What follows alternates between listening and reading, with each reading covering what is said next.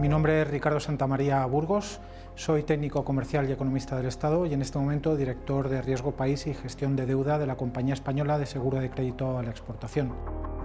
Soy Gonzalo de Cadena Santiago, soy el responsable de análisis económico y financiero de Mafre Economics. Soy Pedro Antonio Merino, director de estudio de Repsol, soy técnico comercial y economista del Estado y desde hace 20 años me dedico a analizar los mercados energéticos, los mercados económicos y también los mercados financieros.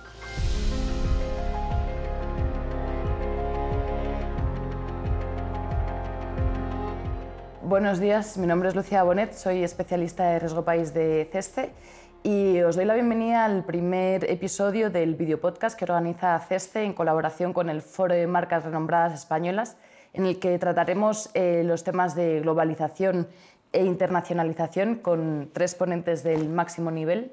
Eh, buenos días. Muy buenos días. Buenos días. Em, Ricardo, ¿consideras que la geopolítica es un nuevo elemento fundamental a valorar para las empresas? Y, y desde CESTE, ¿cuáles son los principales riesgos geopolíticos que identificáis en el panorama actual? Sin duda alguna, la geopolítica ha sido un elemento fundamental para las empresas que están inmersas en un proceso de internacionalización. Esto ha ocurrido siempre. Lo que ocurre ahora y es novedad es que está cambiando precisamente todo el marco de las relaciones internacionales y precisamente está habiendo una disrupción geopolítica donde eh, bueno, pues los temas de la geopolítica pasan a dominar, a diferencia de estrictamente los temas relativos a la eficiencia económica por las relaciones económicas entre, entre los mercados ¿no? y los países. Eh, Mafre Economics eh, se suma a la visión de consenso de bueno, una reestabilización económica global y de una mm, leve y moderada normalización de esta situación en la que nos encontramos tanto a nivel financiero, económico y geopolítico global toda vez que también manejamos un cuadro de riesgos que tiene diferentes dimensiones y plazos, eh, riesgos de largo plazo, riesgos de corto plazo, y en términos de dimensiones financiero, económico y también de índole geopolítico y de gobernanza global. Entonces, no se puede analizar como compartimentos estancos un tipo de riesgos los otros por la eh, relación que tienen entre ellos. Mm, mm, los riesgos financieros son los conocidos por todo el mundo y los menciono porque tienen implicaciones geopolíticas. Más allá de problemas de gobernanza y de geopolítica global, que podemos entrar en ellos inmediatamente, nos enfrentamos a un mundo mucho más eh, a que se le ha erosionado la renta, tiene unos niveles de deuda muy elevados, ha habido heridas de la crisis pasada relacionada con el COVID y eso nos lleva pues, a, un, a un, contexto en el que la sociedad eh, ha sido, se encuentra ampliamente desgastada y es un caldo de cultivo eh, muy propicio a la creación de eh, populismos y sociedades, creo que técnicamente se llaman oclócratas, ¿no? donde la masa, donde gobierna la masa a través de los canales políticos. En términos geopolíticos, para nosotros eso es una implicación muy relevante. Luego también nos enfrentamos a, riesgos que tenemos que computar relacionados con, evidentemente, en largo plazo, con el cambio climático, con la transición digital, con la transición energética. Si bien es cierto que para evitar riesgos mayores en largo plazo es necesario acometerlos, nosotros como aseguradora y como em, empresa que tiene ambiciones en el largo plazo nos, eh, inquieta mucho lo que llamamos los riesgos de transición. Los tres riesgos de transición tienen un componente geopolítico que también tenemos que considerar y monitorizar, porque no podemos olvidar que al final esta adaptación a todas las nuevas tendencias seculares que estamos viendo suelen estar pagadas suelen estar costeadas fundamentalmente por los más desfavorecidos la transición energética y el cambio climático lo van a, soportar fundamentalmente sociedades en el, menor de los deciles de la renta, sociedades más expuestas a las zonas que están, eh, que están asumiendo mayor riesgo. Pedro Antonio, ¿cómo ha cambiado el mapa energético tras la invasión de, Ucrania por parte de Rusia? Y, a ver si puedes valorar a quién beneficia y a quién perjudica este nuevo mapa energético. Bueno, muchas gracias por la invitación al podcast. Un placer compartir con semejantes autoridades como, Ricardo y, Gonzalo. Y bueno, el tema de la energía, como tú dices, la geopolítica siempre ha existido, que básicamente es el sector que está más dependiente de un número de países y más internacionalizado históricamente pues es el petróleo. Antes había una energía basada en el carbón y esa energía no tenía tantos componentes porque normalmente había carbón en, los sitios donde se consumía. Entonces, el principal cambio de la geopolítica fue que los barcos fueran a, petróleo y automáticamente apareció Oriente Medio, que eran colonias británicas. Cuando Rusia, después del 99 eh, y de la caída, empieza a, a cambiar digamos, su política de apertura, pues se produce otra revolución, que es que parecía que el nuevo petróleo iba a venir de, Rusia y vino mucho petróleo y Rusia tuvo una importancia, pero sin embargo no lo mirábamos como un problema geopolítico, lo mirábamos como hay más, ¿no? Hay más energía, podemos disponer de más energía, podemos disponer de más petróleo y se vio en positivo, es decir, la entrada de Rusia lo que facilitó es que no se disparasen los precios del crudo.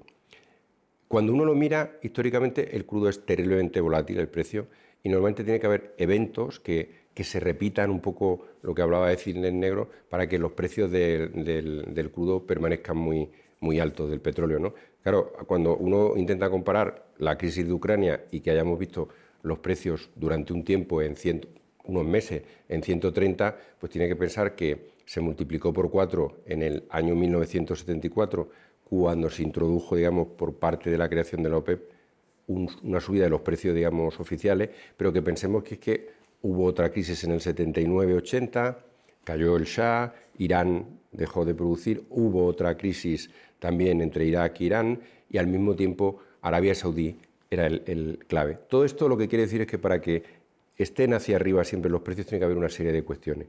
¿Qué es lo que ha cambiado en la guerra de Ucrania? Pues yo creo que todos tenemos claro que Rusia pasa de ser un contribuidor nato a, la energía a ser geopolíticamente importante el limitar la capacidad de, Rusia. Y yo creo que volviendo un poco al, tema más puramente geopolítico, es, resulta prácticamente imposible no aludir al conflicto entre, entre China y Estados Unidos. ¿no? Em, es verdad que fue Trump quien pareció eh, comenzar o poner el foco con la guerra comercial en el año 2018, pero desde la guerra de Ucrania, donde cada uno ha tomado digamos, una, una posición, se han agravado mucho estas diferencias. ¿no? Em, Ricardo, vosotros, ¿qué valoración hacéis de este, de este conflicto?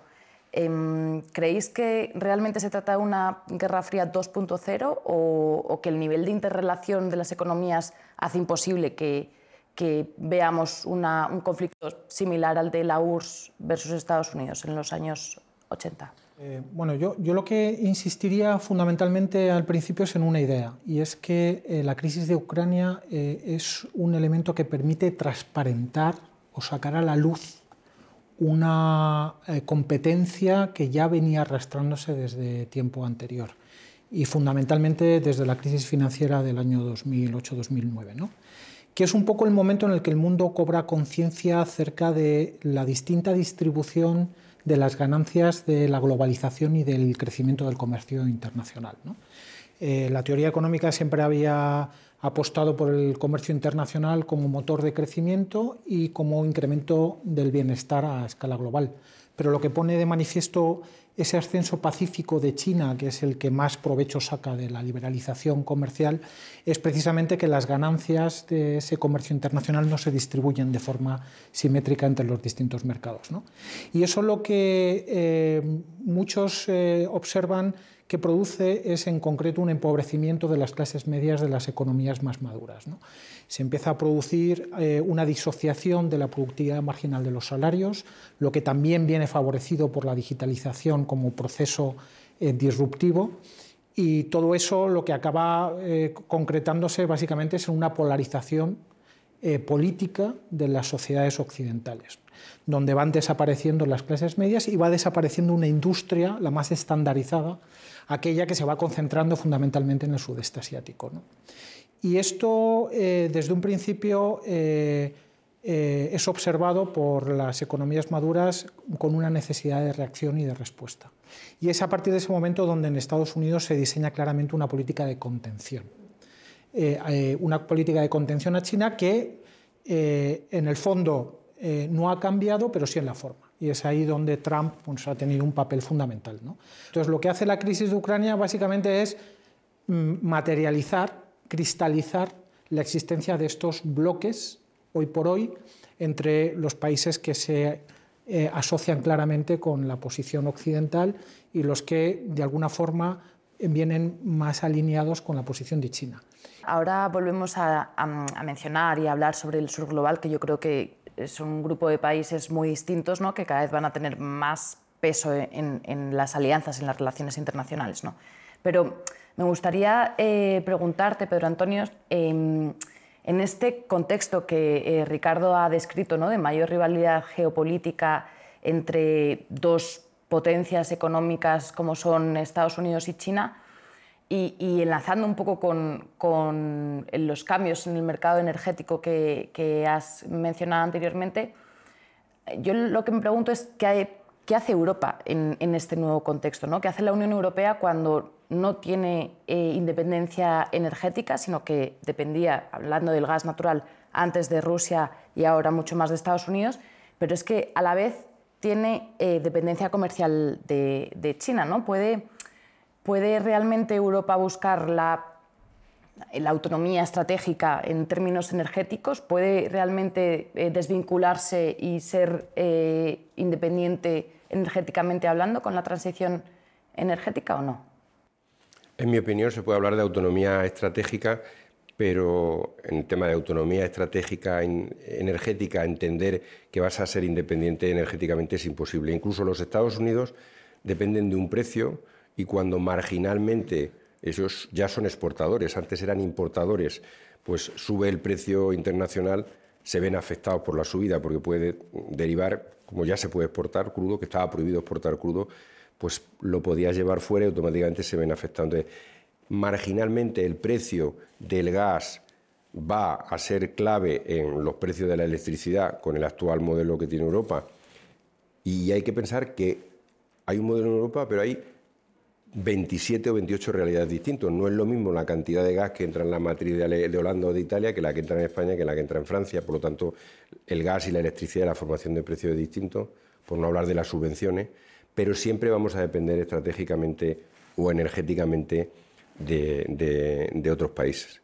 Pero a mí me, gustaría eh, tratar de trasladar estos análisis eh, más teóricos a la experiencia mm, de, las empresas. Y en concreto, Gonzalo, viendo vuestra experiencia como, una gran eh, empresa globalizada como es em, ¿cómo os ha afectado este, este entorno de rivalidad eh, y de competencia geopolítica? ¿Habéis tenido alguna piedra en el camino? Sí, sí, sí. Bueno, como eh, dado que Mafre no solamente es una empresa financiera, sino que tiene un alto componente generil por toda la parte de sustitución de piezas, en automoción, en todos los temas de reparación de, mm, elementos de consumo, de gran consumo, de consumo doméstico, pues nos hemos visto afectados por la interrupción de las cadenas de valor.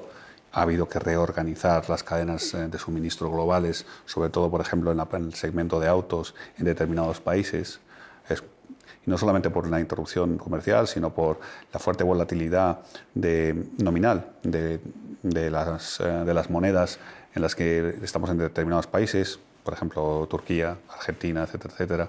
Eh, de la misma manera, pues, eh, nos ha obligado también a ser mucho más consecuentes con la velocidad y volatilidad de la repreciación de determinados elementos que hay que incorporar en la política de precios de la empresa, con lo cual también hace necesario un ejercicio de reflexión sobre hasta dónde llegan los márgenes a los que estábamos acostumbrados en un contexto tan cambiante y la toma de decisiones ha de hacerse mucho más rápido, mucho más fluida y mucho más teniendo en cuenta precisamente esos riesgos que hasta ahora eran más intangibles, como son los que manan de la parte geopolítica. Luego, además, eh, en este contexto, obliga a provisionar mucho más, tenemos eh, mayor necesidad de coberturas, eh, seguros de riesgo, etcétera, etcétera, que también entran, por un lado, en la parte de costes de producción. Hablaba Gonzalo de las cadenas globales de valor, hablábamos antes del, sur global, ¿no? donde estos países donde se produjo una deslocalización de los procesos productivos eh, durante la época del auge de la globalización, ¿no? de finales de los 90, principios de los 2000. ¿no? Y, y ahora, en este contexto de de competencia entre bloques entre Estados Unidos y China, estamos viendo cómo Estados Unidos eh, está presionando para que se produzca una relocalización de estas cadenas globales de valor. ¿no? Em, desde CESTE, ¿qué países creéis que va a tener eh, que van a tener más importancia a la hora de reelegir los, los, destinos donde se van a relocalizar? ¿no? Sí, bueno, mm, mm, para empezar hay que creer en, la deslocalización como un proceso imparable y que, además eh, va a tener lugar. Y eso eh, hoy por hoy no existe consenso que sea así. es más, yo diría que lo que hay ahora mismo es cierta eh, controversia, hay una cierta controversia respecto a eh, esa deslocalización y acortamiento de las cadenas de valor. Hay quien defiende mm, que se está produciendo ya, hay quien defiende que hay una afectación clara en los flujos comerciales, fruto de este incremento del proteccionismo al que nos habíamos referido antes, fruto de los riesgos que se multiplican en algunas economías emergentes por el, altísimo endeudamiento eh, que han alcanzado y los riesgos de sostenibilidad, o por riesgos geopolíticos en el caso de determinados países, eh, fundamentalmente China. Eh, lo cierto es que lo que sí que eh, creo yo que tenemos que coincidir prácticamente todos es que esto difiere por sectores, clarísimamente. Bueno, entonces, en estos sectores más estandarizados, evidentemente está por ver si efectivamente hay una localización o, un acercamiento o acortamiento de las cadenas de valor. Yo no lo tengo tan claro. Si se produce en algún momento puede ser incluso por otros problemas, problemas de transporte, derivados del transporte, el oligopolio internacional que existe en este momento del transporte marítimo. Hemos visto cómo el incremento multiplicado de los fletes durante eh, los eh, shocks de oferta pues, ha sido dramático para estos sectores y han tenido que intentar relocalizar rápidamente algunas industrias. Eh, pero ahí está por ver un poco qué es lo que ocurre. a día de hoy, muchos dicen que hay desglobalización porque el crecimiento del comercio ya es inferior al crecimiento mundial o porque la participación del comercio en términos del Producto Interior Bruto mundial ha disminuido en los últimos años. Y sin embargo, hay otros que dicen que no se está produciendo porque precisamente nunca jamás China, eh, Estados Unidos importó tanto de China como el año pasado. Eh, o la Unión Europea eh, también. Con, este escenario, ¿no? para, las, para las empresas españolas que que, como Mafre, ¿no? que tienen presencia en los mercados que comentabas antes, en, en Turquía y en Latinoamérica, resulta muy complicado aprovechar eh, eh, esas ventajas ¿no? que, que, el aumento de presencia española puede tener. Y además, ¿cómo, cómo compite una empresa española en un país como Brasil, ¿no? donde la presencia de China y las relaciones comerciales con China eh, son mucho mayores que, las españolas? Yo creo que hay que distinguir también la relación de esos países con China y, cómo es esa misma relación con países como España. Si uno lo mira, por ejemplo, desde el prisma de la cuenta corriente, China es un enorme emisor de flujos de crédito a Latinoamérica, en Argentina, en otros países, mientras que España es el segundo emisor en inversión, eh, inversión extranjera directa, al menos hasta hace un año o dos, no tengo las, cifras muy... Eso condiciona mucho el tipo de relación comercial e industrial que tienen los dos países. Hay algo bueno que yo creo que ha hecho España, que es diferente a lo que hace China. Es que España busca alianzas en el propio país. Mm, mm, Santander estaba con el Banco de Brasil operando, Mafre, eh, perdón, lo que fue Banco Real. Eh, Mafre con el Banco de Brasil. En Turquía, Mafre eh, entra operando con Sigorta. Es decir, son siempre alianzas y caminos recorridos por los dos grandes jugadores, no un dominio de la empresa entrante intentando absorber como otras entidades financieras, por ejemplo, hicieron en su momento a la empresa, al, al corporate eh, que está en el sitio. ¿no?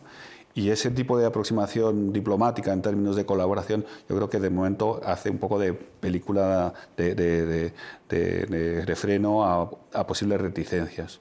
Eh, otro, eh, otro, otro vértice que creo que no se puede escapar es que em, no solamente MAFE, pero algunas empresas españolas apuestan mucho por intentar establecer alianzas público-privadas en el país al que llegan.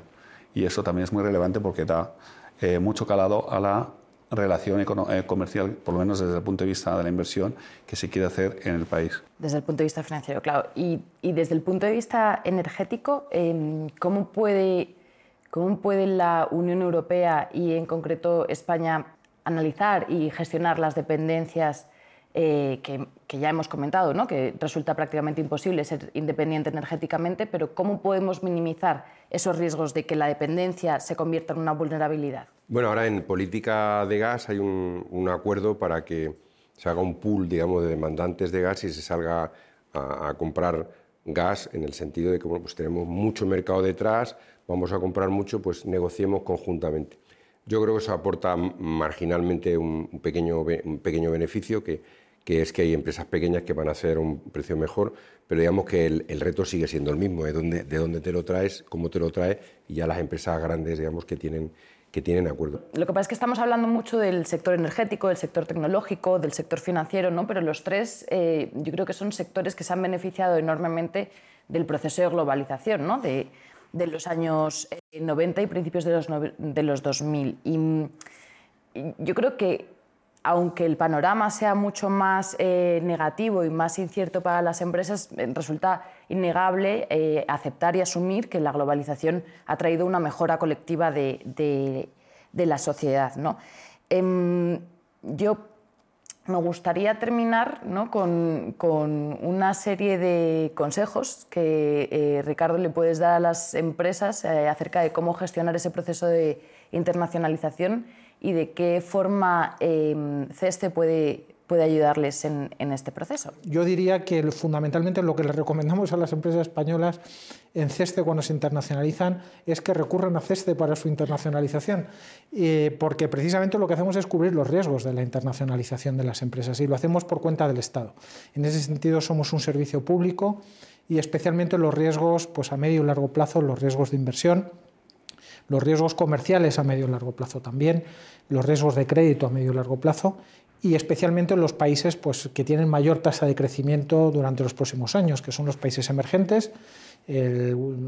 Eh, WEU del Fondo Monetario Internacional del mes de abril eh, atribuía a los países emergentes una tasa de crecimiento del 4% este año, los países asiáticos por encima del 5%, China por encima del 5%, y mientras que en Estados Unidos es del 1,6%, en la Unión Europea apenas llega al 1%, y en Latinoamérica, que no deja de ser una eterna promesa, apenas va a ser del 1,6%. Luego son los países más distantes y muchas veces los países emergentes y donde pueden existir mayores riesgos, aquellos, sin embargo, que ofrecen más oportunidades y en ese sentido yo lo que diría a las empresas españolas es que, bueno, pues que vengan, eh, eh, que, por favor nos cuenten qué necesidades son las que tienen y desde CESTE eh, bueno, pues trataremos lógicamente de, cubrir esos riesgos y de garantizar el, éxito de, las empresas. Pues muchas gracias a los tres por esta conversación tan fructífera e iluminadora y, y os esperamos en un nuevo episodio.